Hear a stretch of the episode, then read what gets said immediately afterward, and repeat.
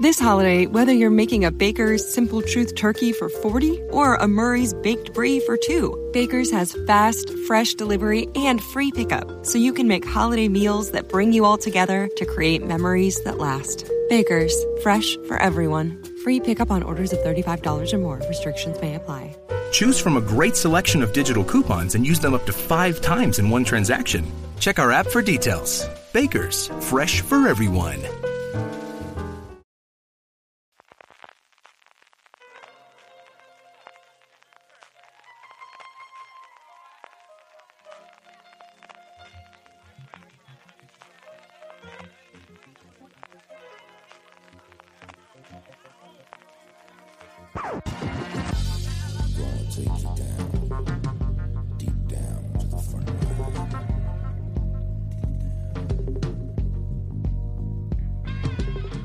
Bienvenidos a Top, el programa de fuera de series donde hacemos estas listas relacionadas con el mundo de las series de televisión que en tanto nos gustan. Este programa es posible gracias al patrocinio de The Rookie. TNT estrena el próximo 17 de octubre a las 10 y cuarto de la noche The Rookie, la nueva serie de Nathan Fillion. El actor de Castle regresa a la televisión para meterse en la piel de un policía novato. Un poquito más adelante en el programa volveremos a oír hablar de The Rookie con Nathan Fillion las mejores series originales de Netflix, porque como Francis le dije, vamos a coger temas cortitos, ha decidido coger nada, Netflix, que tiene dos o tres cosas, ¿no, Francis? Pues cosas sencillitas, hombre, habría que, aprovechar que tenía cincuenta y tantas cosas o sesenta y tantas producciones originales para, poder elegir CJ. Yo te voy a hacer un pequeño spoiler. Mm, me ha costado quedarme con 10 para mal, ¿eh? Pero ahora sí que ya hablamos de ello. Marina, esto al final es solamente porque Francis está empeñado en hablar de élite sí o sí, y entonces nos pasa estas cosas después. es que está obsesionado. Luego se mete conmigo, pero él está obsesionado como si fuera una, una niña de 13 años. Para que luego diga Álvaro Niva que soy un señoro y que a mí no me va a gustar élite. Eres, ¿eh? eres, un, ¿Eh? poquito, ¿Eh? eres un poquito señoro. Chuparos esa. no me ha gustado nada gigantes y me ha flipado élite. ¿Quién es el señor ahora que ve aquí? Tú, evidentemente tú, vamos, eso es lo que comentan todos, todos los señores de la profesión. En fin, vamos para adelante con el top, como siempre lo vamos a hacer, lo vamos a hacer desde el 10, desde nuestra décima hasta, bueno, la que hemos puesto en el número 1, pero antes, como suelo preguntaros siempre, y ya Francis adelantado un poquito, ¿cómo habéis hecho la lista? ¿Cómo habéis considerado cosas que comentar antes de que pasemos del 10 al 1, Francis? A ver, yo, eh, mis 10 de las 10 que, he puesto eh, son las que para mí, eh, entre criterios que más o menos creo objetivos y los míos objetivos propios de series que a mí me gustan eh, mucho he seleccionado. Eh, ya os adelanto que realmente, o sea, si yo me tuviera que quedar con, con, series de Netflix de estas de me las llevo, entre comillas, para la historia de la televisión, o series que realmente creo que son relevantes y que en un top metería, serían solo las seis primeras, ¿eh? Las otras cuatro, no, voy a decir ni mucho menos que le he metido eh, de relleno, pero que de verdad tuviese ganas de, de meter o que considere que, que merecen estar en un top 10 son las seis primeras. Las otras cuatro tienen cosas que me gustan más o menos, pero están por encima del resto de producciones originales de Netflix. Y luego, sobre todo, me he dejado fuera para el final del programa, cuando comentemos aquellas que, al final, que por poco se nos han quedado, sí que tenía como un, digamos, un tronco central de producciones de Netflix, que para mí al menos la mayoría están ahí en una clase media de serie de televisión, series que están bastante bien, pero que no son ningún adalid de la televisión. Y luego tenía una cola de las que directamente descartaba, ¿no? De estas que iba repasando nombre por nombre y de, bueno, no, directamente esto no va a entrar en, mi top, ¿no? Pero me ha costado mucho los, los seis primeros puestos, de verdad, mucho, mucho, mucho, pero si hubiera podido me hubiera quedado solo con, con esas seis. Marina, ¿lo tuyo es tan complicado como esto que nos acaba de contar Francis el rollo este que nos ha contado o, ha sido más tranquilo? No. O sea, yo aquí confieso que yo lo que he hecho ha sido tirar de memoria directamente. O sea, intentar rellenar el top ten en plan de, vamos a ver, series de Netflix, de verdad de Netflix, porque ya sabéis que está ese truco que hace Netflix fuera de Estados Unidos de que eh, todas las series que tiene distribución internacional exclusiva le pone que son originales de, de ellos y no lo son, con lo cual hacen un poquito de trampa. Entonces yo lo que he hecho ha sido tirar de memoria y las que se me ocurrían eran las que realmente merecían estar en el top. Que luego el orden es un poco aleatorio, ¿eh? Yo no lo he puesto, he puesto orden, pero hay que ponerle orden, pero en mi caso no quiere decir gran cosa. Así que Yo he empezado a hacer lo mismo que Marina y me ha salido como 14 o 15 y luego he completado las 28 que tengo yo al final que he considerado o que de alguna forma he apuntado.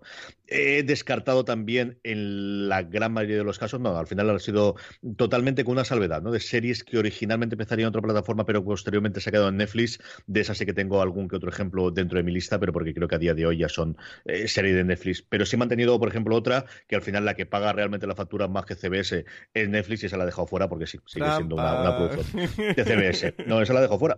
Pero vamos, que en otras circunstancias lo haría. Sí que he dejado fuera pues otras en las que en España se puede ver otras eh, exclusivamente de Netflix, eso sí que es totalmente cierto. Y a mí no me ha costado tanto. De hecho, mm, tengo una que, que le sigo dando vueltas a dejarla fuera, que se me ha quedado la 11 y que, bueno, quizás porque he tratado también de pensar un poquito y de echar la vista atrás de dónde estaba Netflix hace cinco años eh, con sus primeras series y dónde está a día de hoy, y series que de alguna forma pues han marcado su historia o han marcado un punto o han sido un, momento y tirar por gustos personales, ¿no? Y sí que puede que haya, eh, bueno, puede no, segurísimo que, nuestros siguientes, bueno, al final hacemos también esta cosa para polemizar y para que la gente nos grite y nos diga, pero como habéis dejado esta fuera. La que, nos van a dar el grupo de Telegram a partir de ahora. segurísimo, pero, pero que lo hacemos por eso, es decir, lo hacemos por la audiencia, tenemos claro. esto es buscar la polémica ya está, no, no, no hay mucho más. Eh, sí que hay alguna de ellas, a diferencia de, Francis, yo un top 15 desde luego podía hacer y un top 20 si me apuntáis también. Pero vamos ya con el top 10, que es como eh, tenemos el formato, y empezamos como siempre con Marina Sus. Marina, ¿cuál es tu décima serie de producción original eh, o de producción propia favorita de Netflix? yo aquí en el, en el puesto, el décimo puesto sí que tengo un poco de... Sí que he tenido aquí un poco de duda entre, como dice eh, CJ, una serie que originalmente no era de Netflix, pero que luego rescató Netflix y que casi ha hecho más temporadas en Netflix que, en su emisión original. Y entre una de Netflix, Netflix, entonces creo que lo que voy a hacer es voy a dejar la de esa que fue rescatada, la voy a dejar para luego, para el bonus track, porque probablemente CJ la va a tener en su lista, seguramente. Y mm, eh, aquí la décima yo voy a decir por 13 razones. Y no porque, no porque yo sea especialmente fan de por 13 razones, porque la segunda temporada creo que es un desastre, con alguna cosa salvable, pero me parece que es bastante, bastante desastre. Pero la primera temporada yo creo que, aunque para algunas cosas sea un poco efectista, eh, ese intento de hablar de, del bullying y del suicidio adolescente y de, de lo difícil que puede ser eh, darse cuenta de que a otra persona le está pasando algo muy grave o que esa persona puede salir de ahí, me parece que solamente por la capacidad que tuvo de generar conversación y de generar debate, creo que, merece la pena. Y porque además sí que es verdad que tenía, o sea, que eh, la protagonista de esa primera temporada, que era Catherine Langford, realmente fue, un, fue todo un descubrimiento. Francis, tu décima. Pues yo es una dramedia romántica que ya sabéis que me gusta mucho. Está creada por Judd Apatow, se, se llama Love. Está protagonizada por Gillian Jacobs y Paul Rust. Y a mí ya sabéis que, es una serie que, que, me gusta mucho, mucho. Al menos recomiendo porque sí que es verdad que tiene una primera temporada muy buena, que la segunda creo que se desinfla un poquito y que la tercera no está al nivel de, las dos primeras. Al menos sí que recomiendo a la gente que, se acerque a la primera si, si todavía no lo ha hecho ves lo que es realmente el, nacimiento de una pareja, de una pareja de, jóvenes cualquiera que viven en una gran ciudad, de cómo se conocen, de cómo se enamoran, cómo viven esos primeros pasos de su relación. Luego, a lo largo de la segunda y tercera temporada, bueno, pues es la, la consolidación y por los diferentes avatares de la vida que pasan. Yo sí que me quedo con, esta cosita que, hizo Judapato, que, que ya finalmente se acabó con una tercera temporada. Ya la serie está completamente cerrada y al menos quería ponerla aquí para recomendar una primera temporada que creo que pasó mucho más desapercibida de lo que merecía esta Love. Mi décima va a ir un poquito en la línea de lo que estés comentando y es unas primeras temporadas muy buenas, eh, aunque estando la vista atrás igual tenía más defectos de los que pensamos, pero en su momento nos gustó mucho, eh, que descubrió a gente nueva como fue Cory Stolz que luego se perdió en la más especialmente en las últimas temporadas. Pero oye, que con las circunstancias de la vida, la temporada que se va a estrenar en cuestión de uno o dos meses me tiene otra vez enganchado con muchas ganas de ver qué va a ocurrir. Y estoy hablando de la serie que colocó a Netflix en su eh, producción original en, El Candelero. No la primera serie de producción propia, porque había hecho un par de intentos previos, pero sí, evidentemente, si hablábamos de, de producción propia de Netflix, tenemos que hablar de House of Cards, que es la que cambió cuando salía esas noticias de Netflix ha eh, pujado por encima de HBO para una serie con los nombres en los que nos venían, tanto de los intérpretes como detrás de las cámaras. A mí la primera temporada de House of Cards me gustó muchísimo. El episodio de la Academia Militar me parece un episodio maravilloso que desgraciadamente no se volvió a explorar eh, durante el resto de las temporadas. Eh, luego mm, se convirtió en una serie totalmente distinta que dejó de interesarme y yo estoy con muchas, muchas ganas de ver qué, qué va a ocurrir con Claire ahora como presidenta de la última temporada, Marina. Es que eso puede ser, eso puede ser realmente interesante, sobre todo porque incluso, eh, incluso eh, antes de todo el escándalo de Kevin Spacey, ya había bastante gente que en las dos últimas temporadas, yo creo, ya estaban, estaban empezando a estar un poco hartos de Frank y se preguntaban cuándo le van a dar a Claire eh, eh, la van a poner en el foco de atención como ella merece. Porque realmente durante muchas temporadas Claire ha sido un personaje mucho más interesante que Frank, porque Frank al final eh, nunca ha tenido, nunca tuvo un rival a su altura. Siempre se lo dieron, era, todo fácil, entre comillas, porque sí, lo manipulaba todo y tal, pero cuando tenía algún rival que parecía que podía que podía hacerle pupa, luego resultaba que no, que no valía para nada. Y realmente la que siempre ha estado ahí y siempre ha estado poniendo el interés ha sido Claire. Marina, ¿cuál es tu novena? Pues mi novena es una pequeña, esta sí que es una pequeña rareza. Rareza no porque sea una cosa pequeñita, sino rareza porque es una serie que realmente solo se puede hacer en Netflix, que es Sense8, esta serie loquísima de las hermanas Wachowski. Em, sobre ocho personas que están en diferentes partes del mundo, que están conectadas por una especie de conexión límbica, lo, lo, llaman ellos, son capaces de visitarse los unos a los otros y tal. Simplemente por la serie realmente a nivel de trama puede llegar a ser un poco desastrosa, pero solamente por esa conexión entre los personajes y lo bien construidos que están y al final cómo te encariñas de todos ellos, creo que, que merece la pena.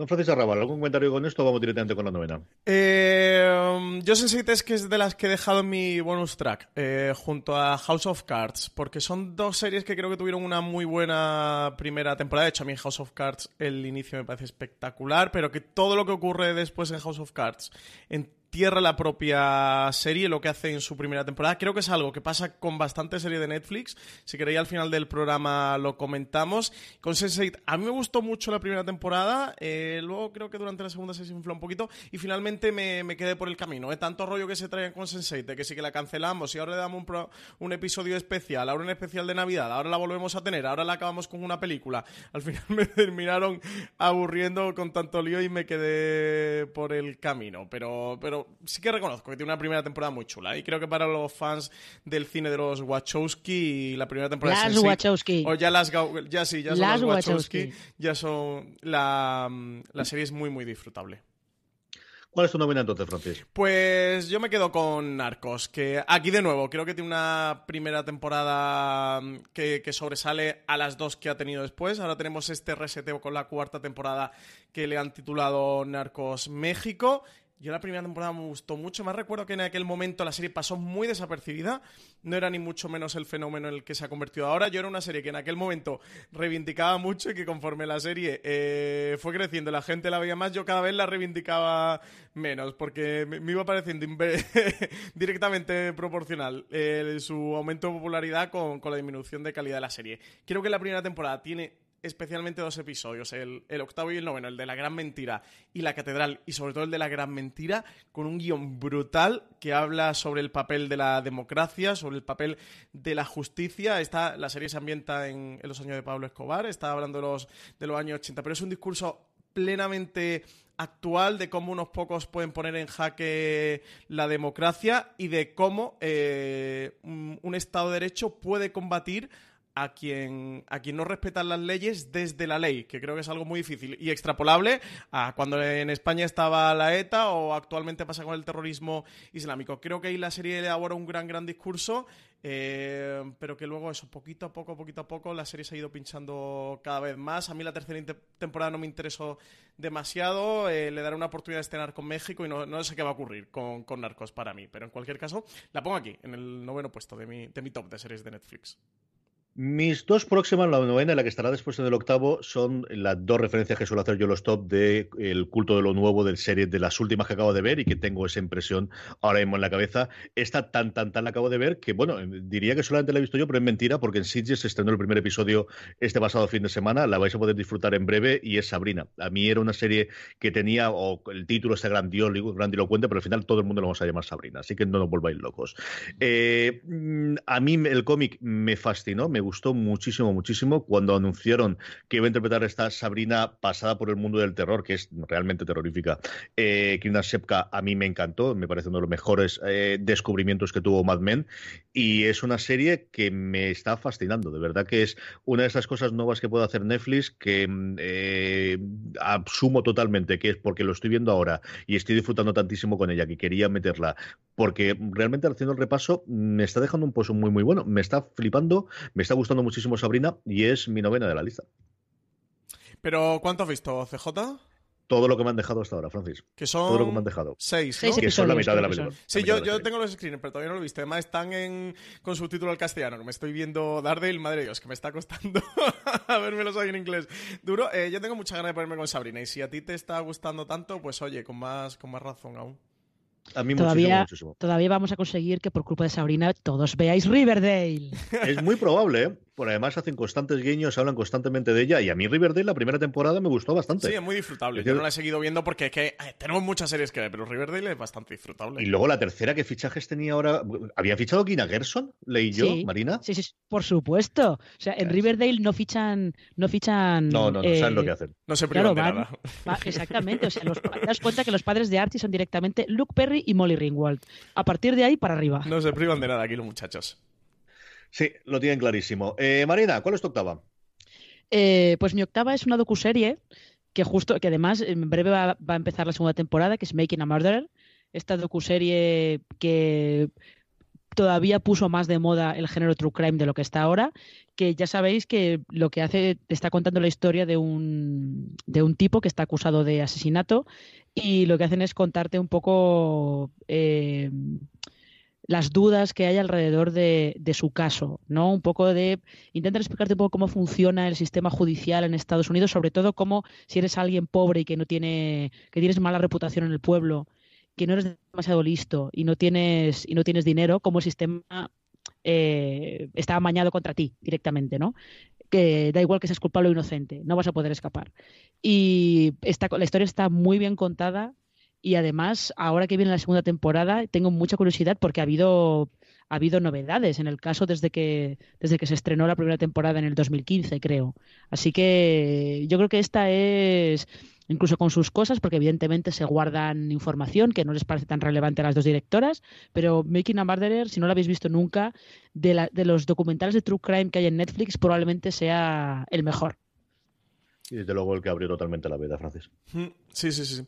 Yo vi un poquito me quiero Murder, pero ya sabéis que yo no soy muy del True Crime. Luego vino The Keepers, ¿no? Esta del, del caso de, de, la monja que fue también asesinada, que The Keepers vi aproximadamente la mitad de la temporada. Y sí, sí que ha abierto un poco la BD y hay bastante expectación con la segunda temporada de Making a Murder que se estrena ya, ¿no? Se estrena estos días, le queda muy poquito. Sí, lo mm, recuerdo. Ayer, ayer, conforme estamos grabando, salió el, el tráiler. Se centra mucho en la abogada defensora que va a llevar el caso, ¿no, Marina? Sí, porque eh, este hombre, que soy incapaz de acordarme cómo se llama, eh, contrató una nueva abogada para porque recurrieron, han recurrido a la sentencia eh, y evidentemente, igual que en la primera temporada, estaba al final se centraba bastante en los dos abogados que él tenía, que de hecho se convirtieron en, en figuras de culto en Internet en Estados Unidos. Estaba todo el mundo obsesionado con ellos. Y mm, sí, lo que veremos es, es, ese recurso, la nueva información que, que BP vuelve a tener grandes noticias para todos los conductores.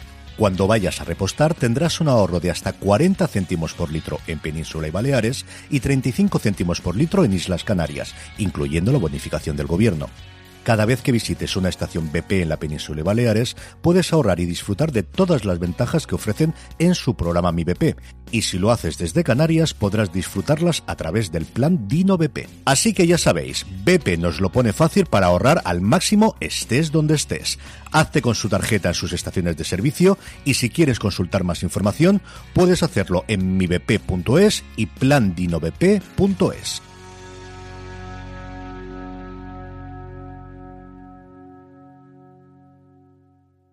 This holiday, whether you're making a Baker's Simple Truth turkey for 40 or a Murray's Baked Brie for 2, Baker's has fast, fresh delivery and free pickup, so you can make holiday meals that bring you all together to create memories that last. Baker's, fresh for everyone. Free pickup on orders of $35 or more. Restrictions may apply. Choose from a great selection of digital coupons and use them up to five times in one transaction. Check our app for details. Baker's, fresh for everyone. Parece eh, en el caso y no sé si te van a mostrar hasta dónde llega, porque creo que no ha habido sentencia todavía, pero bueno, eh, puede ser interesante. Steven Avery, ¿no? Era el... Steven Avery es el, el acusado, sí. Sí, me acuerdo de él y me acuerdo de los abogados como que dabas tú, vamos, fue un sex symbol durante tres meses, sí es cierto, porque al final la fama dura lo que dura en el 2010 y en, esto, en estos tiempos que estamos, pero el tío fue un sex symbol durante tres o cuatro meses.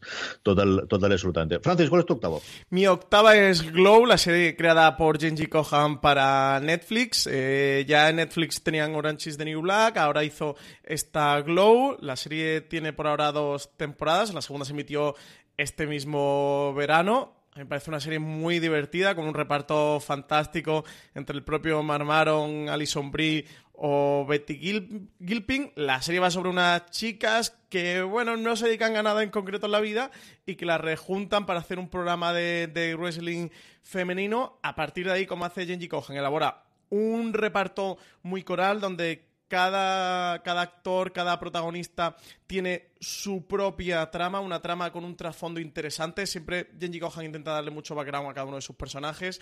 En Glow, igual que lo hicieron en Orange is the New Black, lo vuelve a conseguir. Y a partir de una serie que son 10 episodios que duran media horita y que en principio es una comedia, no hablan de cosas muy, muy interesantes y muy importantes de, que le tocan a estas chicas. Yo me lo pasé genial con la primera temporada, me la devoré, la segunda que ya tuvimos screeners igualmente y, bueno, creo que sí que es una de las series más chulas, más divertidas y, que se pueden ver en, actualmente en Netflix.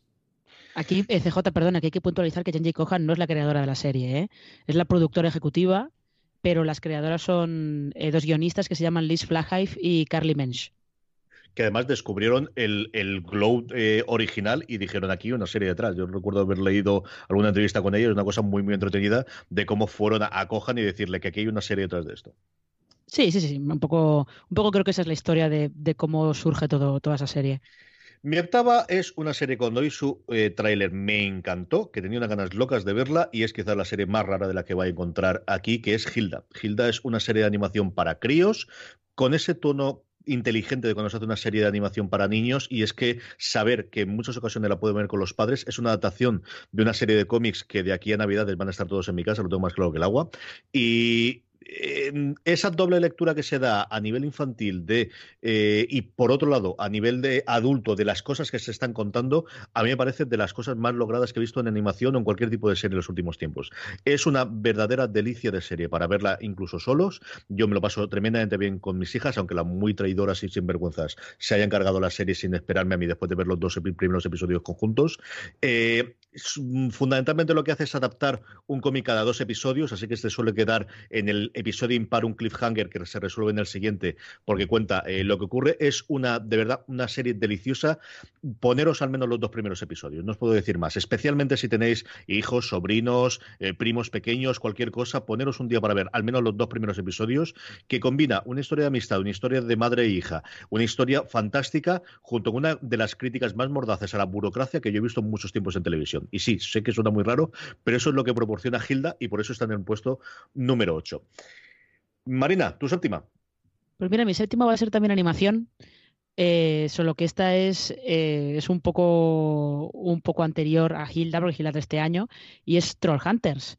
Esta serie que está producida por Guillermo del Toro, que se basa en un, en un libro coescrito por él, que además creo que va a emitir ahora en breve la tercera temporada, que es la tercera temporada con la que se cierra toda la historia que han estado contando hasta ahora, que es la historia de un, de un chaval, lo que se llama Jim, que es nada, es un adolescente normal y corriente que descubre un día que debajo de su pueblo hay todo un mundo que él no conocía, un mundo paralelo de trolls y de criaturas fantásticas. Y resulta que él es el defensor de ese mundo de trolls, de unos demonios que intentan, que intentan acabar con él. Y es una serie que es tan divertida, tiene como un sentido, sobre todo al principio, cuando Jim está descubriendo todo aquello, tiene un sentido de la maravilla que está tan bien y los trolls son tan adorables que merece muchísimo la pena. Y también esto es como, como dice CJ con Hilda, es una serie para ver, la podéis ver solos, la podéis ver con hijos, sobrinos, primos pequeños, lo que queráis, porque os lo vais a pasar muy bien.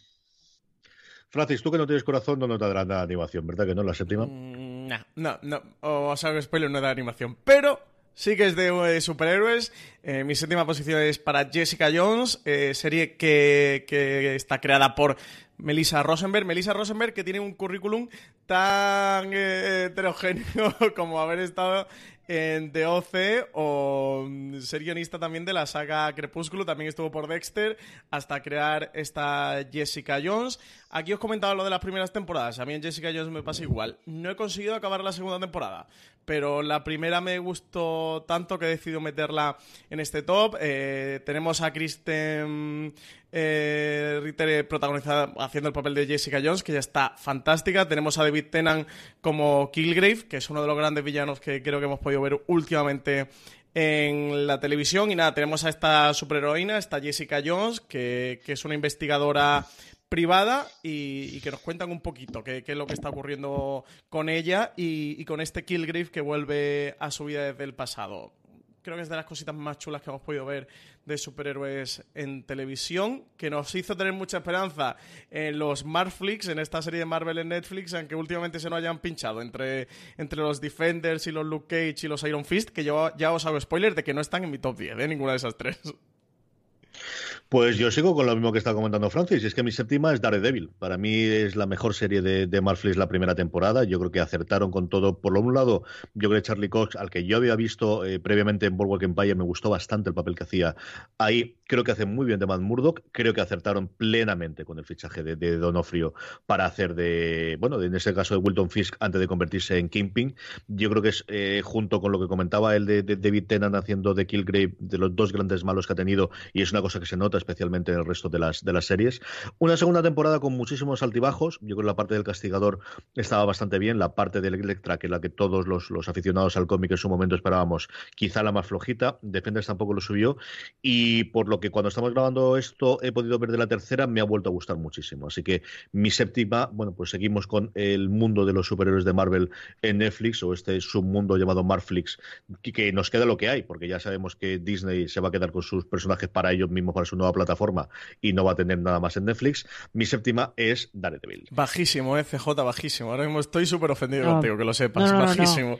bajísimo. La segunda, temporada de Daredevil, asumidlo, es un rollo. La segunda es un, la segunda es un medio rollo, La segunda es un medio rollo. No solo es un rollo, sino que te voy a decir que Matt Murdock eh, en la segunda temporada de Daredevil parece una versión pretenciosa de eh, Oliver Queen. A ver, la segunda es un medio rollo. Y eso lo podemos comprar. Y creo además eso, que repasando el nuestro top de serie de Netflix pasa con, con muchísimas. Pero Daredevil, con esa primera temporada en una séptima posición, personalmente CJ, eh, como si fuera yo Matt Murdock, me, he sentido herido, ¿eh? Pero si después de la barrila has que fallado, has, fallado la décima Love. ¿Tú sabes la barrila que me ha dado a mí con Love Francis a lo largo de los años, Marina? Y la ha puesto la décima. ¿Qué me estás contando, si no tío? Tiene, si no tiene ningún criterio, ya sabemos que, no tiene criterio. Ay, vamos con alguien que tiene criterio, la única que tiene en todo este top. Eh, Marina, ¿cuál es tu sexta? Eh, pues la sexta, mira, la sexta es justo una de estas, uno de estos casos que comentábamos antes de series que empiezan su vida en una cadena, pero luego la rescata Netflix, solo que esta empezó su vida en NBC, en NBC ni siquiera la estrenó y lo que hizo fue vendérsela directamente a Netflix, que es Unbreakable Kimmy Smith esta comedia de Tina Fey y Robert Carlock sobre una chica que se pasa, creo que son, no, son, no recuerdo si son 15 o 18 años, atrapada en un búnker de una secta del fin del mundo y cuando la rescatan se va a Nueva York y lo que ella quiere es vivir la vida. Y además ella como tiene un, eh, un punto de vista hacia la vida muy optimista y muy de mm, todo es maravilloso y quiero disfrutarlo todo. Y es de si habéis visto eh, 30 Rock pues os puedes hacer una idea del tipo de humor que tiene Kimmy Smith, que es todo, va todo muy rápido, hay cosas muy locas, hay cosas muy absurdas, y luego está ese maravilloso personaje que es eh, Titus Andromedon, que es lo, lo más... This holiday, whether you're making a Baker's Simple Truth turkey for 40 or a Murray's Baked Brie for 2, Baker's has fast, fresh delivery and free pickup, so you can make holiday meals that bring you all together to create memories that last. Baker's, fresh for everyone. Free pickup on orders of $35 or more. Restrictions may apply. Choose from a great selection of digital coupons and use them up to five times in one transaction. Check our app for details. Bakers, fresh for everyone. Diva. Él se cree una diva sin darse cuenta de que en realidad el pobre no, no tiene ningún talento. y es, es divertidísima, la verdad, divertidísima. Francis, ¿cuál es tu sexta? Pues ya lo comentaba antes, para mí aquí es donde ya mi, mi top entra en harina. Ya estas seis posiciones me ha costado mucho colocarlas, y podría intercambiar algunas posiciones sin ningún problema. En cualquier caso, las seis series que vienen en mi top a partir de ahora, para mí son auténticos seriones. La que se ha, la que se ha quedado la última de estas seis es una serie documental de seis episodios. Se titula Wild Wild Country. Es una cosa loquísima que tenéis que ver, son solo seis, episodios, duran casi todos algo más de una horita, horita y diez, horita quince llega algunos, tienen a Sheila, que puede ser uno de los grandes villanos de la televisión en este 2018. Te cuenta la historia de los Ranishi, de, esta secta, no sé si llamarle secta o dependiendo de cada uno cómo lo vea, eh, que fundó Osho, un gurú de la India que se fue a Estados Unidos y que además eh, tiene mm, centenares de libros publicados que si vais en la FNAC los podéis encontrar. De verdad que es una historia muy loca que en cada uno de los episodios te deja con la boca aún más abierta que yo me tragué en dos noches consecutivas, en dos maratones, y me iba a la cama mm, con taquicardia. De verdad, es que la historia de cuenta Wild Country es de estas cosas de... Eh, porque me lo están contando en una serie documental, porque si no esto no me lo creería. ¿eh? Eh, se, acerca más a la ficción que, a la realidad mediante un documental. Mi sexta es un caso parecido al que comentaba Marina de eh, ser rescatada, aunque en este caso yo creo que es virlada, robada eh, y aprovechada a partir de ahí con el ojo que ha tenido Netflix, especialmente con la serie de Antena en los últimos tiempos. Y es Paquita Salas, cuya segunda temporada eh, se estrenó ya íntegramente en Netflix, totalmente integrada. La están utilizando como gran recurso para hablar de otras series. El, el caso del viaje que hizo en, en México para hacer vídeos comentando la Casa de las Flores alguna otra cosa. Es una serie divertidísima con su corazón, especialmente la segunda temporada. Tiene esos puntos de drama que ya tenía en la primera temporada. Yo confieso que estoy un poquito quizás fuera del mundo del cine y de lo que se cuenta del conocimiento cuando estoy con Marina, cuando estoy con Alberto o con el resto de la gente de prensa que sí que está más metido en el medio de Madrid, de conocer a todo el mundo.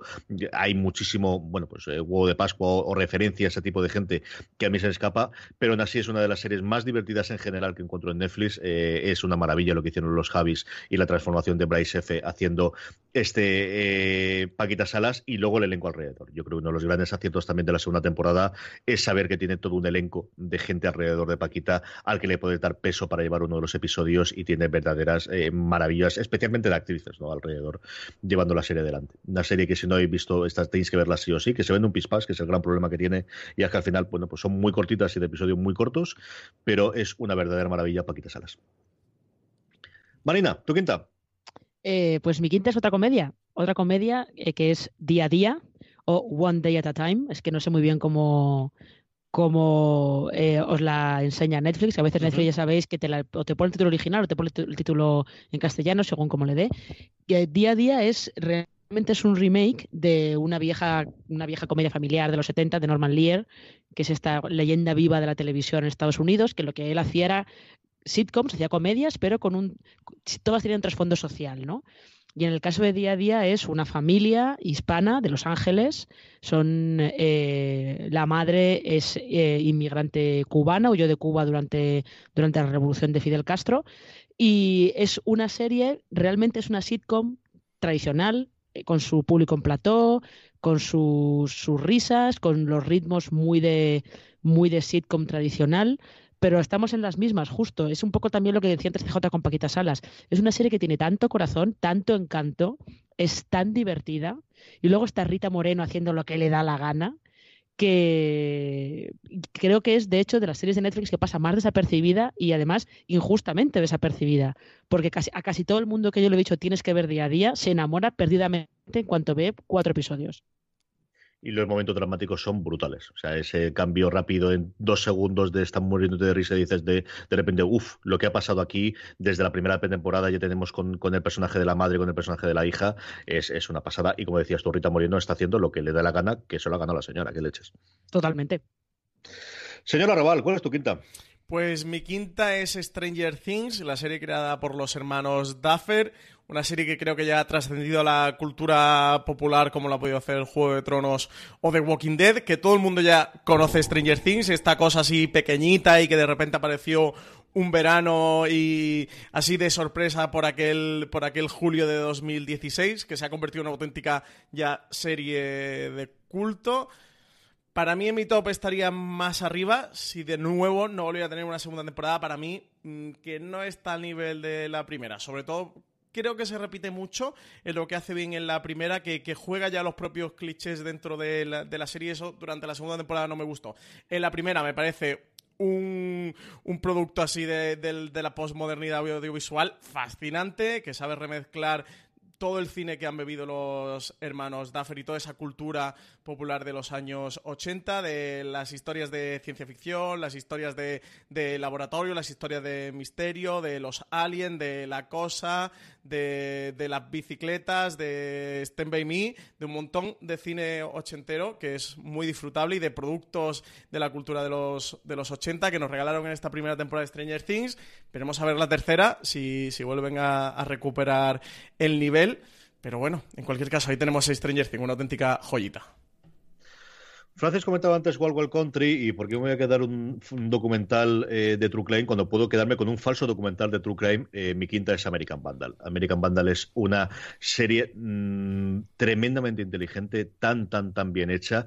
Especialmente os va a gustar a la gente que, os guste el True Crime, eh, sobre todo la primera temporada, aquellos que en su momento escuchaseis la primera temporada de Serial, lo que visteis de Jinx o que visteis Making a Murderer también, pero es que aún así está tan bien hecha, logra combinar esa delgada línea de es una parodia, es un homenaje, pero al mismo tiempo tiene entidad propia, tiene sentido y te ves, eh, faltando uno o dos episodios, con ganas de saber qué es lo que, lo que está ocurriendo en este falso documental.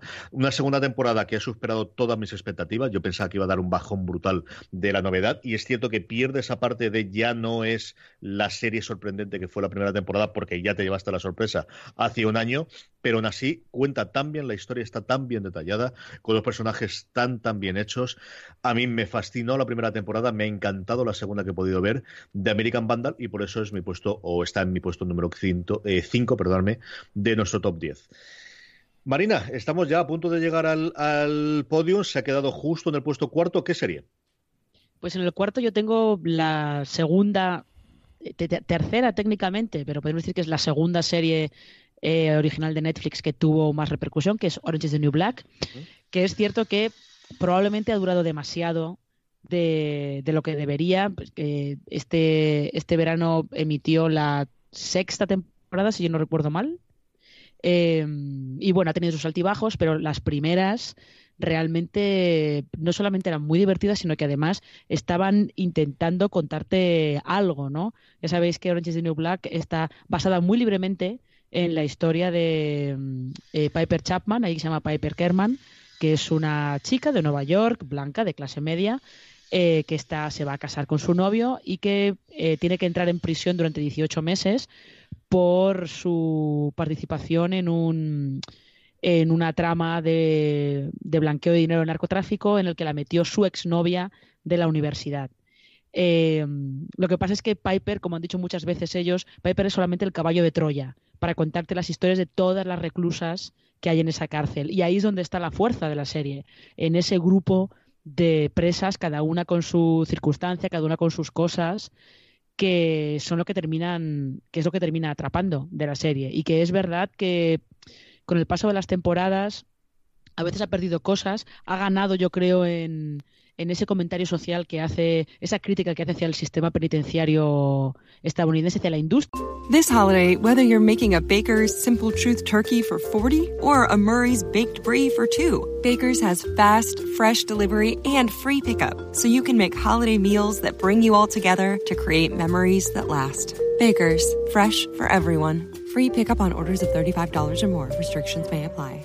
Choose from a great selection of digital coupons and use them up to five times in one transaction. Check our app for details. Bakers, fresh for everyone.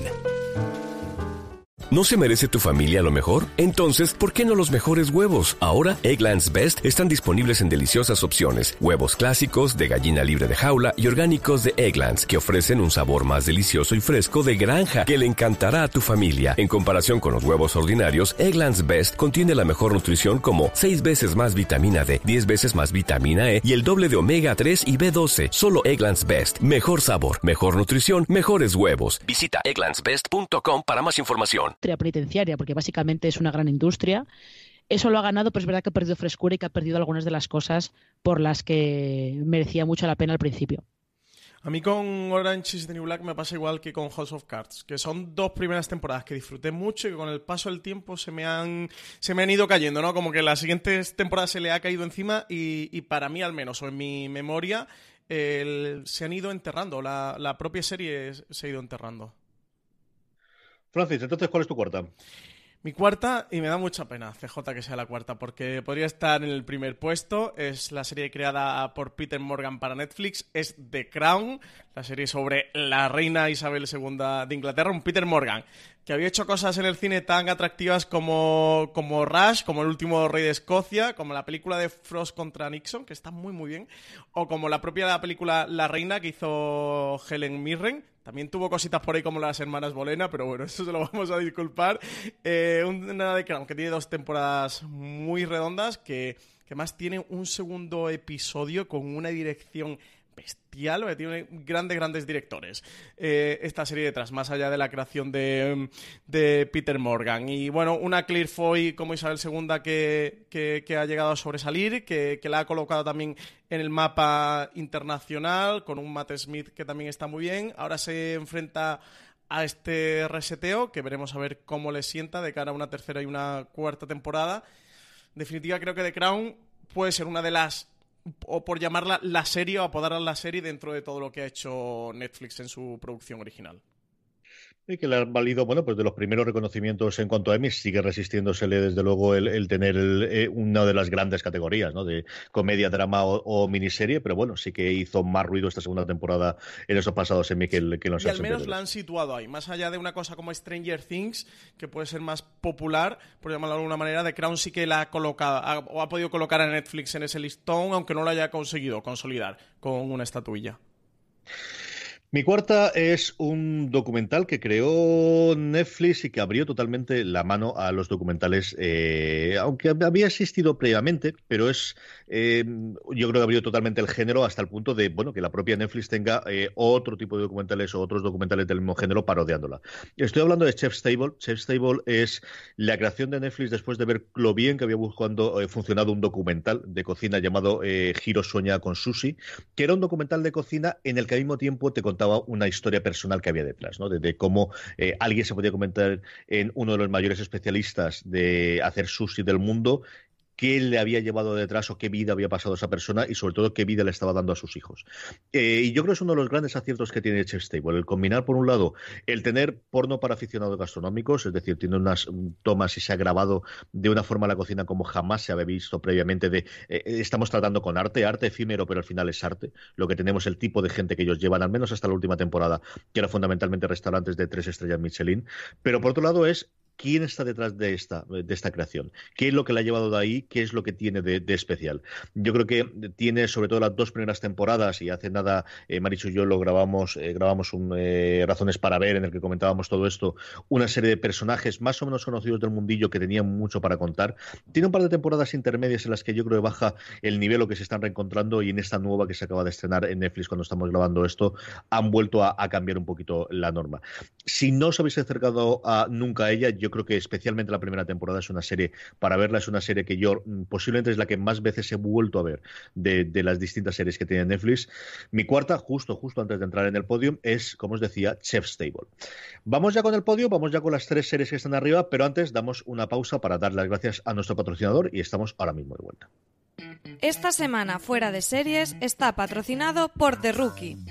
TNT estrena el próximo 17 de octubre a las 22.15 horas The Rookie, la nueva serie de Nathan Fillion. El actor de Castle regresa a la televisión para meterse en la piel de un policía novato. Esta serie procedimental sigue la vida de John Nolan, un cuarentón que después de sufrir un incidente decide cambiar de vida. ¿Cómo? Persiguiendo su sueño de ser policía en Los Ángeles. Nunca es tarde para cumplir el sueño de tu vida. Ni siquiera siendo un cuarentón. Nathan Fillion es el novato más viejo del Departamento de Policía de Los Ángeles. The Rookie, nueva serie. El miércoles 17 a las 10 y cuarto estreno en TNT.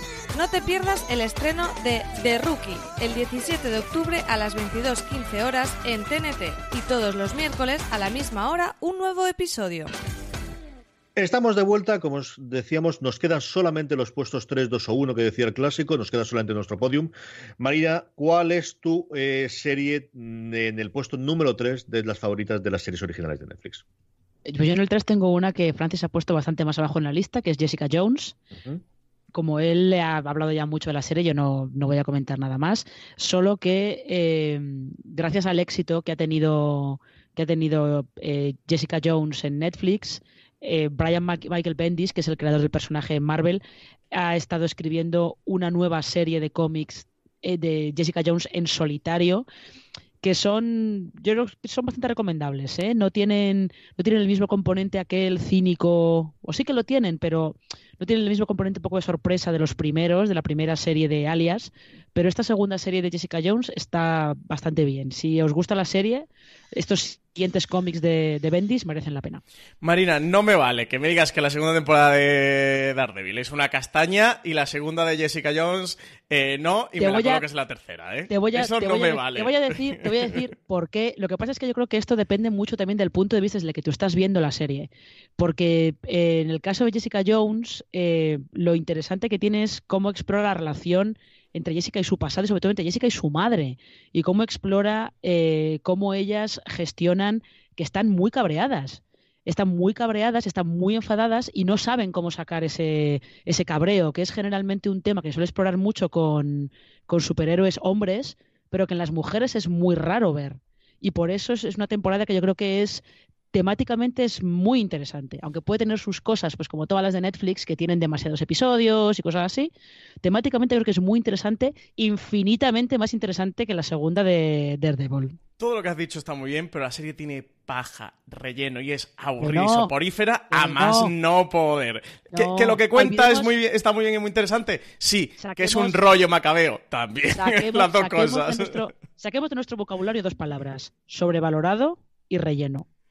Saquémoslas ya, por Tiene favor. mucho relleno. Esos 13 No. episodios Jessica Jones Decir, no los decir aguanta que una de trama. serie, decir que una serie tiene relleno es ser muy perezoso haciendo la crítica, Tiene Francis. muchísimo Haz el favor. relleno. Tiene A muchísimo mí relleno. me encanta ponerme las palomitas y ver cómo discutir. Tiene sí, pero es que si no, no terminamos el Jones. es muy vago, es muy vago. Ocho episodios para Jessica Jones en la tercera temporada, por favor. Y para la de Netflix en general también.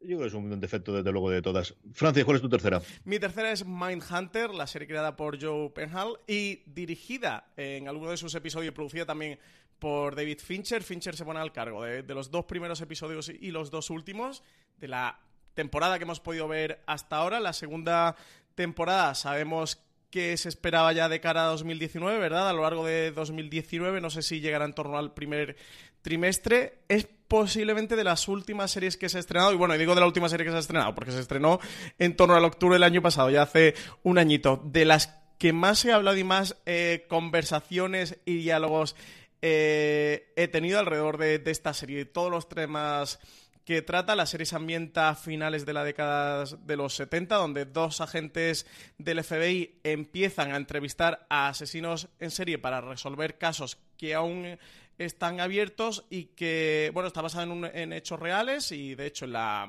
en, el, pro, en el, libro que escribió el, el propio agente del, del, FBI que llevó a cabo estas investigaciones y que fundó de alguna manera eh, este Holden Ford el, lo que sería la, la, rama de psicología ¿no? dentro del, del, del, FBI y de la, de la rama de los asesinos en serie. De hecho, en la serie tratan como en aquel momento no, no, no se les trataba como asesino en serie, el término no estaba ni acuñado. De hecho, hablan de un primer término eh, que luego se superó y que, que ellos se establecen luego como, como, asesinos en serie. Sobre todo tratan el tema de la, de la psicopatía. Hasta ese momento se hablaba, al menos lo trata en la serie. No me quiero meter en un jardín por de conocer el tema, pero sí que en ese momento se, se trata estos asesinos en serie, estos psicópatas, desde el punto de vista de la maldad, de una maldad casi bíblica, y, cómo este agente del FBI empieza a investigar psicológicamente todo lo que está ocurriendo detrás. De hecho, añadiendo, aparece en la serie el personaje de Anna Torf, que, hace un, gran papel, que es una psicóloga, una profesora de la Universidad de la rama de psicología, y la añade a, estas investigaciones de, estos sujetos. La serie para mí es una delicia, está muy bien dirigida y no solo los episodios en los que está Fincher detrás, visualmente es una gozada, creo que trata temas muy interesantes, además la, la obra que escribió este hombre, a partir de ahí se empezó a vender como la pólvora, yo recuerdo que hice un viaje a Londres por aquel momento y en todos los aeropuertos estaba como el libro más vendido en cualquiera de las librerías, así que recomendar este Mindhunter, estos cazadores de, de mentes que es tan tan interesante. Mi tercera es una de esas series de las que comentamos previamente que había nacido en otra cadena y que posteriormente también le funcionó a Netflix, que decidió quedársela y estrenar sus últimas temporadas en su plataforma. Si Ryan Murphy ha sido el reinventor de las series antológicas por temporadas, el que volvió a traer eh, algo de los años 50 y los años 60, especialmente en el campo de la ciencia ficción y el terror, y adaptarlo a la modernidad, eh, es Black Mirror, que es la que está en mi puesto tercero. Black Mirror tiene, evidentemente, por su propia naturaleza, episodios mejores y episodios peores. Quizá ya no tiene la frescura y, la sorpresa que tenía en su primera temporada, pero aún así hace verdaderas maravillas de, en las últimas temporadas. Yo creo que la penúltima es quizá para mi modo de ver la más flojita con una salvedad y es que San pero es el, episodio, también es cierto que es el más distinto con respecto a los demás, pero es el episodio más bonito, más redondo que le han quedado. Esta última temporada a mí me gustó muchísimo en general, USS Callister, ¿para qué lo voy a negar? Pues, pues este trek que os está hablando me encantó y me fascinó el, esa parte de homenaje, no tanto parodia, sino homenaje y a partir de ahí eh, mm, las, las, expectativas, ¿no? que es lo que hace también Black Mirror en algunos momentos, contándonos pues esa realidad actual o en breve tiempo eh, llevada por los espejos negros que nos comenta este Black Mirror. Es la que está en mi puesto número 3 y a ver qué nos hacen de nuevo eh, con las próximas temporadas, esta supuesta mm, temporada con episodio interactivo y todo, que explore un poquito las, las nuevas posibilidades de la plataforma de Netflix que nos llegará dentro de no demasiado tiempo. Marina, ¿tú dos cuáles? Eh, mi dos es Glow, que también eh, le hemos comentado ya antes. Eh, con lo cual, bueno, no tengo, no tengo mucho más que, añadir. Es, es divertidísima. ese grupo de, de, actrices, ese grupo de mujeres es, funciona como, funciona como un reloj es, tremendo y mm, nada más. Es que no tengo más que añadir que lo que, ya, lo que ya habéis comentado antes. Sí, yo sí que decir, que antes lo hemos dicho, que a quien no quiera ver Globo, no le apetezca o tampoco tenga mucho interés y sí que tenga Netflix, que se miren el, el episodio es el séptimo, ¿no? El de... El octavo. El octavo de la segunda temporada, eh, que es un episodio encapsulado, que aunque sea, si no se va a ver la serie o tampoco está muy convencido, Oye, que, que, se lo ponga porque es uno de esos episodios chulos que hay en la televisión y, que gusta mucho comentar. Francis, ¿cuál es tu segunda? Mi segunda es eh, a esa serie que habéis ofendido y maltratado durante este top y que no sé si, si tanto Drew Goddard como yo lo podremos perdonar, pero es Daredevil. Bueno, Drew Goddard si hubiera hecho algo más que tenerla en pie en la primera temporada porque luego huyó despavorido. Luego huyó después de la primera temporada, dejó el listón alto y dijo ahí queda eso. Eh, Charlie Cox, arréglate tú. Hizo el piloto y se piró. Sí, sí. Bueno, hizo la Biblia de la serie y, bueno, trazó las líneas de, lo que sería esta, o de lo que es esta Daredevil. Fue la primera serie de Marvel que pudimos ver en Netflix. Aquella serie que nos engañó y nos hizo creer que, a partir de ahí vamos a ver un mundo maravilloso de Marvel en Netflix y nada más lejos de la realidad porque ha tenido series bastante irregulares. Eh, ahora está puntito, a puntito, a puntito de estrenar su tercera temporada. Y no sé, a mí es que me gusta mucho Daredevil, a mí de mis series favoritas. La primera temporada me parece una auténtica gozada, tiene una investigación, o sea, quien tenga un poquito a lo mejor, o sea, que le gusta la serie superhéroes, evidentemente tienes que ver Daredevil. Para mí la mejor serie de superhéroes que hemos podido ver actualmente en televisión. A quien, oye, esto de los superhéroes tampoco le haga mucha gracia, por favor que vea la primera temporada de Daredevil, porque al principio tenemos a un abogado, que es Matt Murdock, que interpreta a Charlie Cox, que quizás de las cositas que más reticencia le tengo yo a Daredevil precisamente sea al, actor que la protagoniza. Pero tenemos a este Matt Murdock, que, que es un abogado que sale por las noches a combatir el mal, que no tiene traje Daredevil ninguno, ni siquiera de momento es Daredevil, vas a ver el origen del, superhéroe y sobre todo una investigación policial, que recuerdo que en aquel momento muchos comparábamos con The Wire y oye, es verdad que venirse muy arriba a hablar de The Wire comparando la Muchísimo. primera temporada de Daredevil. Bastante, bastante. Ya, oye, relajaos, relajaos, Relax, relax. Eh, pero, pero que sí que recuerda eso que veíamos en The Wire, toda esa investigación de lo que va a estar por detrás, que es, que es Kimping, que este es Wilson Fisk, que además tiene un episodio en esta primera temporada, que es la presentación del personaje, delante de un cuadro blanco y él rememorando su infancia, que es fascinante. Para mí, el mejor villano de Marvel que hemos visto en cine, que hemos visto en televisión y que hemos visto en cualquier parte. Este Vincent Donofrio, que va a volver ahora con, la tercera temporada. Qué ganas le tengo. Además, ya ha convertido en un Kingpin total. Bueno, que ya sabéis que me gusta mucho Daredevil y Ale, que, tenéis que verla y ponerla más arriba en vuestros tops, ¿eh? que, que las veo muy bajas. Yo, eso de The Wire no es, no es The Wire. Es, la investigación esa que hace Karen Page, que está muy bien, por cierto, es una película de los 70 totalmente. Sí, Karen Page y también em, me saldrá el otro personaje. Sí, el otro, el otro periodista que nunca me acuerdo cómo se llama. Sí, el periodista que... Eh, ben Urrich, que no me, no me sabía. Eso es. Es una película de los 70 total y por eso es la primera temporada de esta también. Sí. Y, además tiene. Era CJ en el segundo episodio de la primera temporada del combate que, hay en el pasillo, sí, ¿no? El de Kutman. Yo juraría que era al principio del segundo. Sí, al principio del segundo, como mucho al principio del tercero, pero yo creo que al principio del segundo era muy, muy al principio de la Esa escena de acción es de, la, de las más brutales. Y brutales me refiero no en cuanto a carnicería, que bastante eh, sangre, sino más audiovisualmente estimulantes que, se han podido ver en los últimos años. Yo quizás quitando las películas de The Raid, que creo que en cine mm. es lo más potente que se ha hecho en, ese combate físico, esa escena de acción de, de tú contra yo, eh, la de este Matt Murdock eh, combatiendo en un pasillo con sus puños desnudos contra la mafia, es espectacular. De nuevo, si en Globos decía, si no queréis ver nada de Globo, poneros eso. Si Daredevil no os interesa y no, no queréis veros nada y tenéis Netflix, poneros este arranque del segundo episodio porque es la hostia. Mi segunda es la serie que quizás, mm, bueno, más prejuzgué y me equivoqué de todo el catálogo de Netflix eh, hasta el punto de estar en mi puesto número dos, ¿no? Y es que, ¿quién me iba a decir a mí que la vida y milagros de la realeza británica a mí me va a gustar de esta forma? Y me equivoqué totalmente. Al final, bueno, pues llevado porque la gente comentaba que está muy bien, vi la primera temporada y me encantó, me fascinó.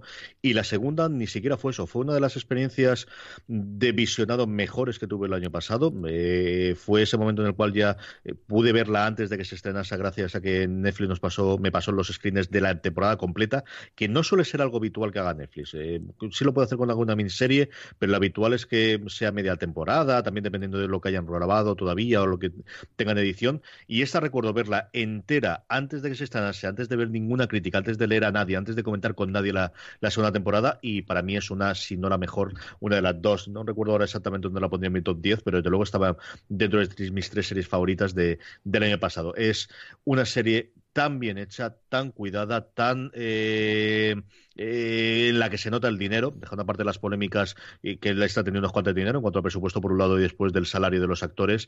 Es una serie, como os digo, si tenéis el prejuicio de qué me van a contar a mí sobre la realeza británica que os vaya a interesar, acercaros a ella. Vale muchísimo la pena, está muy, muy bien hecha. La segunda temporada incluso todavía mejor que la primera, con el resto de los personajes alrededor, porque sí, habla siempre del núcleo duro de, de los reyes, pero es que la princesa Margarita y el romance que tiene la segunda temporada es una cosa sencillamente maravillosa y deliciosa.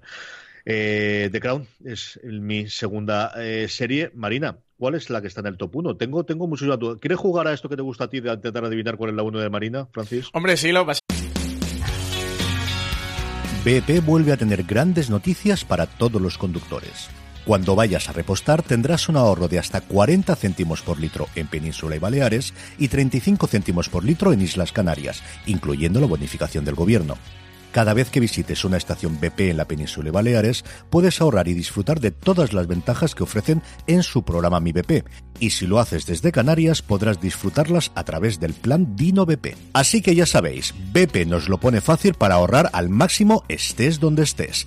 Hazte con su tarjeta en sus estaciones de servicio y si quieres consultar más información, puedes hacerlo en mibp.es y plandinobp.es.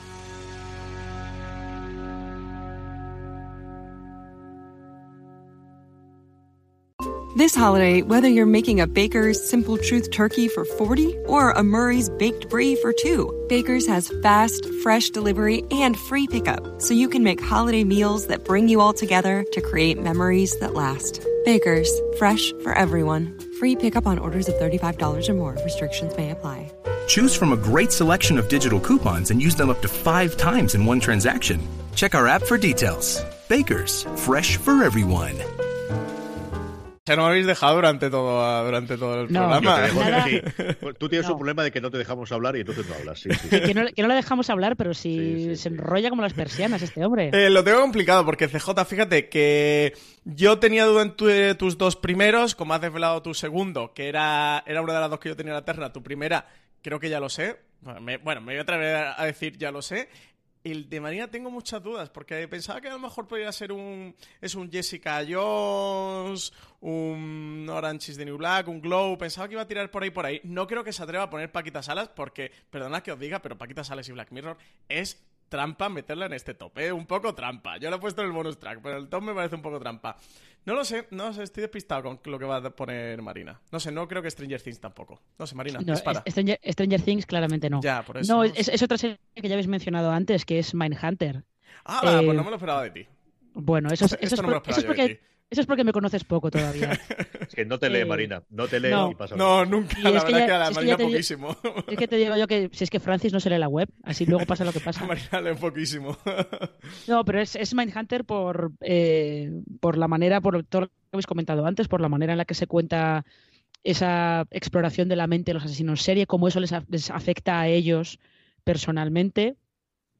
eh, y por la atmósfera que, que construye. O sea, realmente, la, realmente está muy bien. Es cierto que es un poco trampa poner en el número uno una serie que de momento solamente hemos visto una temporada. Pero es que es muy buena, es muy buena temporada. Ya, ya, pero ¿y si luego le pasa como a Daredevil? ¿Qué pasa? Claro, eso ahí estamos fastidiados. Por cierto, lo que inventaban estos dos investigadores del FBI eran los perfilistas, dentro de la rama de perfilistas dentro del FBI, Sí, que no me salía antes la palabra. ellos desarrollan un, un método práctico, una teoría sobre cómo identificar qué, eh, qué rasgos de personalidad comparten todos estos asesinos en serie.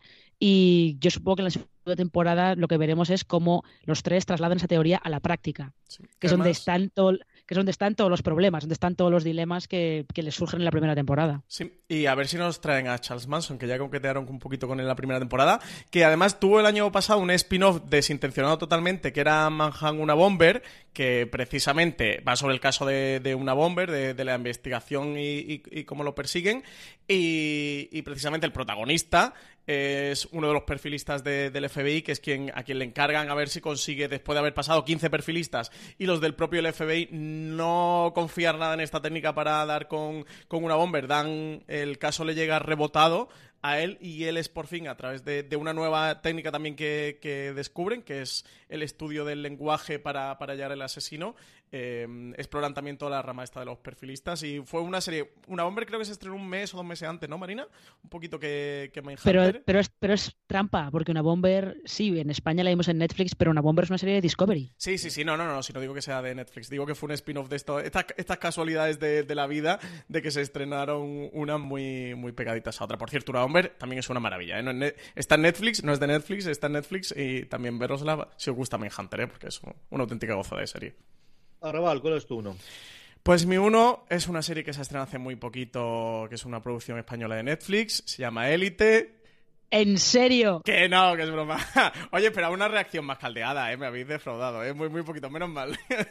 Yo me creo cualquier cosa a esta altura de ti, ya, ya lo sabes. Yo, de hecho, de hecho me, extra- me extraña, me extraña que Francis en el número uno no, no ponga Master of None. Hombre, pues claro que sí. La, mi número uno es Master of None, la, la serie creada por Alan Yang y Aziz Ansari, protagonizada por Aziz Ansari, porque aunque CJ digas que Aziz Ansari es muy mal actor, y no te lo voy a negar, No, no, no, no, no es muy mal actor. Eso, eh, ser muy mal actor implicaría que fuese actor. Eh, porque entonces tienes distintas graduaciones. No muy mal actor, no sabe actuar. Yo lo que digo es que Aziz Ansari no sabe actuar. No te metas con mi, con mi Aziz Ansari, que además, eh, después de haber visto Master of None, lo estoy, estoy descubriendo su personaje de, de Parks and Recreation y no puedo reír más con ese personaje tan cuñado que tiene dentro de, de Parks. Bueno, protagonizada por Aziz Ansari, que es verdad que no es el mejor actor del mundo, pero le da el punto perfecto a este, a este dev. Y nada, es una...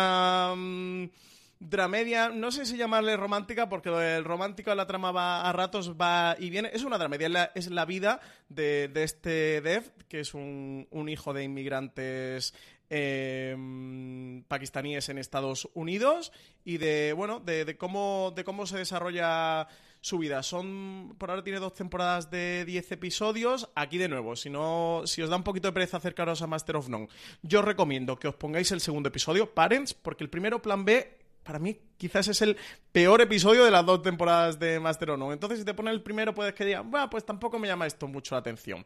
Poneros directamente el segundo. Las historias van teniendo una continuidad, pero son historias de una manera seguida, pero sueltas de su vida, que van tocando temas que a Asis Ansari y Alan Young les interesa. En este Parents, concretamente, hablan de los orígenes eh, asiáticos de Alan Young y, y, pakistaníes de, de Asis Ansari. Y, tratan de cómo ellos se han creado en un Estados Unidos gracias al esfuerzo que hicieron sus padres. Ellos se han creado con todas las comodidades y tratan un poquito, eh, ponen en paralelo eh, sus vidas y sus orígenes con los de sus padres. Un episodio absolutamente delicioso y un gran homenaje a, lo que sus padres también hicieron por, eso, por ellos. También, si queréis otro episodio de la primera temporada, por si no sabéis muy bien deciros, os recomendaría Mornings, que sí es donde tienes una trama romántica y donde puedes ver también un poquito más eh, de qué va este Master of None y los temas que quiere tratar. En cualquier caso, luego tiene una segunda temporada fantástica, una segunda temporada que los dos primeros episodios es un canto total a Italia y al cine italiano de los años 60, de los años 70, a, Fellini, pero a todos los grandes, a Antonioni, a todos los grandes directores del cine italiano. Además, el primero está rodado en blanco y negro, mm, sin cortapisa eh, ninguna, es un, gran homenaje al ladrón de bicicletas de Vittorio De Sica, pero luego tiene otros grandes episodios como son Religion, como son First Date, como es Thanksgiving o como es eh, New York I Love You o, o Buena Note. Bueno, y creo que he recomendado todos los episodios de Master of None. Es que todos me parecen fantásticos. Incluso alguno de la tercera temporada, yo creo que ya sacado algunos. es que es una grandísima serie. Y, noticia triste, no sabemos nada de la tercera temporada, de cuándo vendrá, porque Asian Sari dijo que hasta que él no tuviera una historia realmente interesante que contar, hasta que él no sintiera que, tenía algo que, dar a los espectadores, pues oye, no haría tercera temporada. Y que de hecho, si no se le volvía a ocurrir nada que contar en esta línea, pues no habría tercera temporada. Así que nada, no sabemos nada de si vamos a tener continuación o no de Master of None y cuándo. De verdad, es una serie deliciosa, es que tenéis que ver Master of None, oyentes de Yo sospecho, Yo sospecho que igual la serie se queda ahí, ¿eh? Porque Ansari si, tiene que eh, basarse en todo lo que le ha pasado en este último año. Ya, es que está un poquito. No ha llegado el tema de Luis y ni mucho menos, pero. No, pero. Sí, también tiene temas truculentos con sexuales, entonces. Sí, entonces no, sé, yo, yo creo que tercera temporada no va a haber, pero bueno, nunca se sabe. Sí, sí. Yo creo que puede ser una cosa que puede recoger dentro de dos o tres años. Yang también está haciendo sus cosas por su lado. Pero yo creo que Netflix lo que te permite es eso, dentro de cuatro o cinco años volver o con un especial de Navidad o con de repente eh, cuatro que están unidas entre sí, como yo lo he hecho en algún momento en la segunda temporada o algo similar. Bueno, pues cierro yo, cierro yo con lo que ya sabéis que era. Yo de verdad me puse a ver la quinta temporada de mi serie favorita que es Boya Horseman. con no me que te adivinar, que te iba a adivinar, CJ, que esta me la sabía. Te he dejado un montón de tiempo. Vamos. Pero, él, pero lo, ha, malgastado recomendando todos los capítulos. Todos los episodios. Eh, con el fin a propósito de no, no me va a hacer por quinta temporada consecutiva llorar el puñetero caballo este. Y no, no lo hizo el caballo, pero sí lo hizo su compañera en el segundo episodio, eh, en el viaje a Vietnam, que es una maravilla en el de episodio, como suele ser todo lo de Boya Horseman. Al final tienes episodios individuales con, con peso, se habla muchísimo siempre del, del episodio de la tercera temporada del mundo acuático, pero es una serie en estado de gracia que saben lo que quieren hacer. La primera serie que entendió el formato de ver de Netflix es una serie que yo sé que es muy manido y siempre lo digo además cuando hablo de Boya Horseman, pero la primera temporada hay que verla hasta el final. Ellos sabían lo que tenían y tenían, sabían la posibilidad de darle al siguiente botón, o mejor dicho, esperar esos segundos para que viese el siguiente episodio y se va construyendo poco a poco, algo en el que el resto han copiado y que desgraciadamente cada vez es eh, una norma más habitual en Netflix, yo creo que empeora. Y en cambio, en Boya Horseman han sabido darle ese sentido episódico individual a cada uno de los, de los momentos. Es una maravilla de serie que es divertidísima cuando lo tiene que ser que es durísima en, cuando, cuando eh, lo va siendo, las cosas que cuenta en cada una de sus temporadas en las que se centran distintos eh, momentos de la vida de Boya Hosman y cuenta distintos, bueno, pues en general un, estudio sobre la depresión y formas distintas de deprimirte, incluso cuando eres rico y famoso o incluso precisamente por eso eh, tienes un problema depresivo. Es una maravilla la animación, un montón de chistes en el fondo, un montón de chistes delante, pero siempre con ese trasfondo de, algo parecido a lo que comentaba cuando hablaba de día a día Marina Es mi serie favorita de, Netflix, es una de mis series favoritas de cualquier plataforma. Sabéis que siempre la comento y siempre os invito a hablar. Y saltar el, prejuicio que se puede tener es una serie de animación protagonizada por un caballo antropomórfico. Sí, es eso y muchísimas cosas más. Mi eh, serie número uno, que es Boya Horseman, pero no solamente tenemos esta, sino que, como os comentábamos antes, teníamos muchas más eh, que hemos valorado. Marina, ¿alguna o todas las que tenías también en el listado y que quieres que comentemos antes de que cerremos el programa? Yo tenía poquitas, ¿eh? en realidad tenía poquitas. Y eh, de hecho, en el bonus al final yo solamente he puesto dos y las he puesto por, por cosas muy concretas. Tengo Luke Cage, la primera temporada de Luke Cage, y la tengo solamente por la ambientación. Porque la ambientación en Harlem creo que está logradísima y tiene una banda sonora brutal. O sea, al final todo el mundo se queda en que ah, es que lo que es un poco aburrido y tal. Es que lo es, Mario, también te digo. Sí, estamos en las mismas, le sobran muchos capítulos, pero la ambientación está muy lograda y sobre todo está muy lograda esta unión de, sobre todo en la pretemporada de la Black, la Black Exploitation de los 70 con, con Luke Cage. Y luego la otra que yo tengo es una que, esto es más bien un llamamiento para que Netflix España, por favor, haga algo y la subo de nuestra su plataforma, que es Longmire. Longmire es una serie que no es de Netflix originalmente, es un poquito trampa, la tuvo en Estados Unidos A&E, pero A&E la, la canceló en la tercera temporada y ahí la repescó Netflix. Y en Netflix Estados Unidos ha tenido otras dos temporadas, es una serie sobre un sheriff de Wyoming, con sus cosas, ¿no? Pues los casos que le pasan allí, vive al lado de una reserva india y tal. Y mm, está realmente bien. Es un poquito estilo Bosch en Amazon, pero eh, en el Estados Unidos rural. Está muy bien y lo que no sé es por qué eh, internacionalmente Longmire no, no se ha visto, en España no se ha visto nunca, no lo sé. A mí me ha sorprendido un montón que me lo dijese, porque yo estaba totalmente convencido que la tendrían aquí, sí.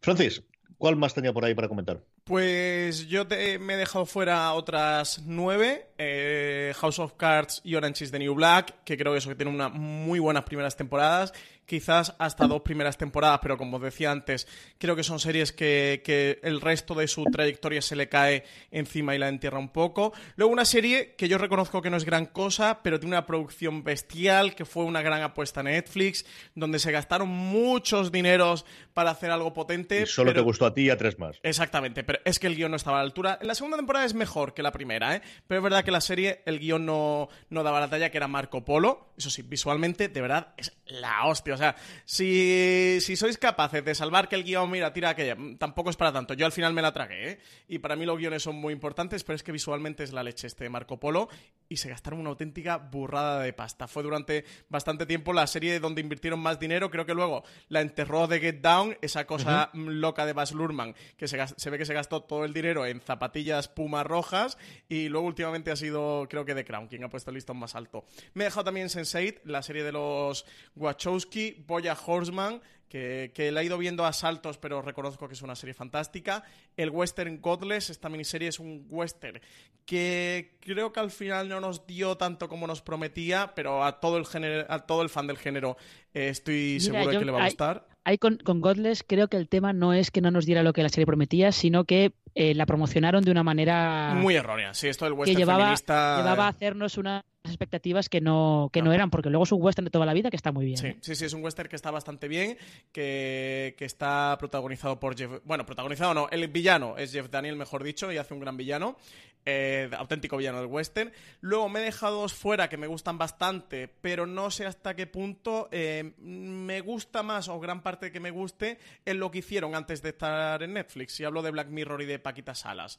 gran parte de eso es de lo que hicieron en su trayectoria anterior, entonces, bueno, me parecía un poquillo trampa eh, meterla en mi top 10. Y por último, como no, Élite, la última serie que ha estrenado eh, Netflix de producción original, que, es española y que me parece a un auténtico bombazo. Muy disfrutable.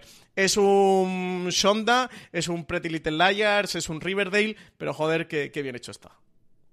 Yo de las que no hemos comentado, porque tenía un porrón más aquí, pero así tampoco voy a comentarlas todas, dos documentales más de cocina, que es Ugly Delicious y The Mind of a Chef, que de alguna forma fueron detrás de la parte de Chef's Table, pero más gamberra, se nota la mano de Anthony Bourdain en las, en las dos series de mi año dado, Anthony Bourdain, al que tanto, tanto echo de menos. Eh, comedias, dos que no hemos comentado que me gustan mucho, una, eh, además de, dos públicos muy distintos, y de estas comedias que además yo creo que solamente tienen cabida a día de hoy en, en Netflix, una Grace y Frankie, con estas dos... Eh, eh, maravillas de, la actuación eh, bordeando ya los 80 y que es una delicia de serie. Y luego The Ranch, que es bueno, pues esta comedia extraña eh, que intenta contar cómo es la vida rural americana y tratar de ir un poquito más allá y que por momentos está muy, muy, muy, muy bien. Luego tenía tres series para comentar de, estas de, bueno, realmente es de otra, pero está aquí. por un lado, La Casa de Papel, que la segunda temporada ya la tendremos, o tercera, depende de cómo queramos verlo, la tendremos ya en Netflix, pero es cierto que las dos son las que estrenó previamente Atena 3, aunque para el resto del mundo su serie, desde luego la cadena es Netflix. Por otro lado, The Good Place, por comentar de The Good Place, no por otra cosa. O sea, ya sabemos que es una serie de NBC que ha comprado los derechos internacionales, pero quería comentarla. Y luego Star Trek Discovery, que está en las mismas, pero es cierto que aquí quien pone la pasta mucho más que CBS o Access es Netflix. Se rumorea que en torno a los 8 millones por episodio están pagando por tener los derechos internacionales de la nueva encarnación de Star Trek. Luego, eh, The Get Down, porque a mí me entretuvo y me divirtió muchísimo la primera temporada, aunque no iba a estar desde luego en el top 10, pero es una que había apuntado aquí. Élite y luego solamente por eh, haberla metido por ver que, la reacción de Francis hubiese hablado de Ozark, pero al final la he tenido que dejar Madre fuera. mía, sí, menos mal que la he dejado fuera, menos mal. porque mira, ya con colarme La Casa de Papel o Black Mirror me estaba indignando con Daredevil tan baja. Oye, pero me cuela Ozark y ya... Nada, bueno, realmente si llega, si llega, a entrar aquí Ozark y Bloodline, yo ya, mira, os digo que es un, no, que yo, un si llegamos a hacerlo en persona, os digo que meto Ozark, no sé en qué puesto, pero solo por ver las caras en persona, yo digo, vamos, vamos, eh, todo, lo tengo más claro que le hago. Hasta que ha llegado nuestro top 10, pero no se queda aquí. La parte divertida empieza a partir de ahora, que es que nos comentéis qué os parece. Hacerlo en Twitter, evidentemente, en Instagram, en Facebook. Eh, si nos oís a través de iVox, pues en los comentarios de iVox. Si no, escribirnos cosas. Tendremos un post en fuera de series.com donde podréis repasar si os ha quedado alguna y tendréis todos los 10 y nos podéis dejar comentarios también allí. Eh, y luego muchísimo más contenido, como siempre, en nuestro canal de podcast, eh, allí donde encontréis podcast, en iTunes, en Apple Podcast, en iVox, también en Spotify, buscáis fuera de series y tenéis mucho, mucho más contenido, como eso, por ejemplo, eh, razones para ver de Chef Stable que os comentaba previamente que grabé junto con Marichu Lazabal. Don Francis Arrabal, hasta el próximo top. Hasta el próximo top, J. Marina Sus, hasta el próximo top. Hasta el próximo top. A todos vosotros, querida audiencia, espero que lo hayáis pasado bien. Es el momento de desproticar y de decirnos qué os parece, como os comentaba antes. Gracias por escucharnos y recordad, tened muchísimo cuidado ahí fuera.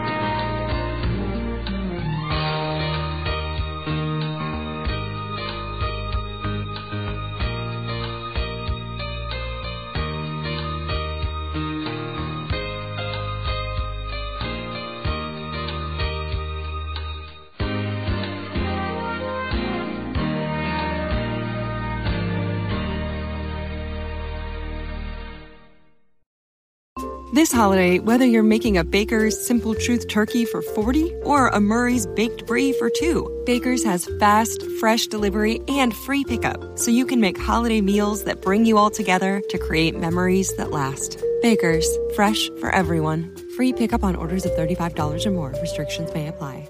Choose from a great selection of digital coupons and use them up to five times in one transaction. Check our app for details. Baker's, fresh for everyone.